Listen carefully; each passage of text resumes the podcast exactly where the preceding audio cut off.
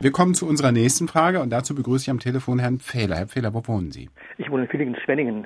Und was ist Ihre Frage? Meine Frage ist äh, folgende.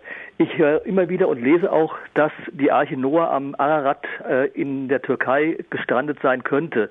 Da wurden immer wieder Expeditionen veranstaltet, um das rauszufinden, äh, bisher ohne Erfolg. Und ich, für mich stellt sich die Frage, ob das überhaupt theoretisch möglich ist, dass diese Arche Noah am Berg Ararat gestrandet sein könnte, weil der äh, Berg, Berg liegt ja schon auf einer Hochebene, ist an die 5000 Meter hoch und äh, eigentlich müsste der Meeresspiegel ja so hoch gestiegen sein, dass diese Fähre dort, äh, diese Arche dort landen könnte. Und das kann ich mir eigentlich nicht vorstellen. In der Vorweihnachtszeit eine biblische Frage. Gabor Paul, was ist die Antwort? Sie haben völlig recht. Also der Ararat, der Berg, der an der türkisch-armenischen Grenze steht, ist über 5000 Meter hoch und dort irgendwie, zumindest auf geologisch nachvollziehbare Weise, einen Meeresspiegel hinzubekommen, ist eigentlich schlichtweg unmöglich, wenn man davon ausgeht, dass es sich irgendwie da um eine historische Tatsache handelt. Man ja. könnte natürlich auch ein bisschen runtergehen und sagen, gut, ähm, Arche Noah am Ararat gestrandet muss ja nicht heißen gleich auf 5000 Metern. Sie könnte ja auch irgendwo ein bisschen weiter unten gestrandet sein, so bei 1000 oder 2000 Meter, aber auch das ist geologisch eigentlich völlig ausgeschlossen, denn selbst wenn man annimmt, dass alles Eis auf der Erde mal schmelzen würde,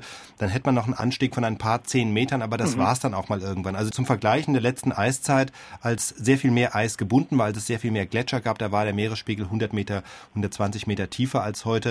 Äh, wenn man jetzt das ganze Eis schmelzen lassen würde, wäre vielleicht nochmal so um die Größenordnung 80, 100 Meter höher.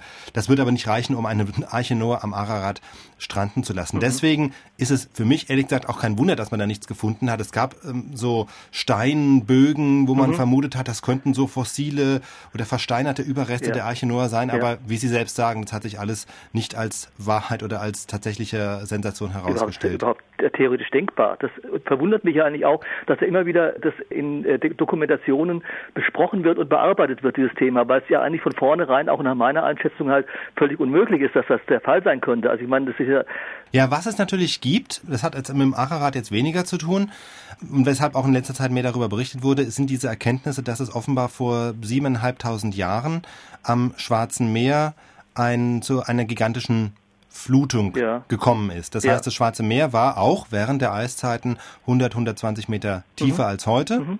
Na, das war ein Süßwassersee. Ja, ja. Ja, und dann, so die Theorie, die jetzt sich aber zunehmend erhärtet, ist, dass nach der Eiszeit durch das Schmelzen von Gletschern ist der Meeresspiegel gestiegen, das Mittelmeer ist gestiegen und irgendwann hat es dann auch den Bosporus überschwemmt genau. und dann kam da jede Menge Wasser den Bosporus herunter, 20 mal stärker als ein Niagara-Fall, so heißt es. Mhm. Und dadurch wurde das Schwarze Meer erstens salzig. Mhm so wie heute. Und zweitens ist eben das, der Meeresspiegel gestiegen, aber eben nicht wesentlich höher als so wie er auch heute mhm. ist. Mhm. Äh, das ist so die andere Theorie. Das eine, sozusagen die Suche am Ararat, hat aber eigentlich mit diesen zweiten äh, Erkenntnissen, diesen neueren Erkenntnissen nichts zu tun. Nee, es wurde aber in, einem, in einer Sendung behandelt. Ja, der Hintergrund ist da natürlich, dass man dann sagt, wenn es tatsächlich diese Überschwemmung gegeben hat vor 7500 Jahren, dass das möglicherweise das Ereignis war, das dann Auslöser war für das Gilgamesch-Epos im Zweistromland, der, aus dem dann natürlich später dann auch die Geschichte der Arche Noah entstanden ist. Man muss sagen, das ist, kann sein. Allerdings, wenn es so war, dann war das Ereignis 5500 vor Christus. Und das Gilgamesch-Epos selber ist dann erst 2000 Jahre später entstanden. Das heißt, diese 2000 Jahre hätten dann irgendwie durch mündliche Überlieferung überbrückt werden müssen. Und ob das so sein kann oder nicht, das ist wahrscheinlich schwer zu beantworten. Also. Ihre Zweifel sind bestätigt, Herr Fehler. Herzlichen ja. Dank für Ihre Frage. Ich danke auch sehr für die Antwort. Danke.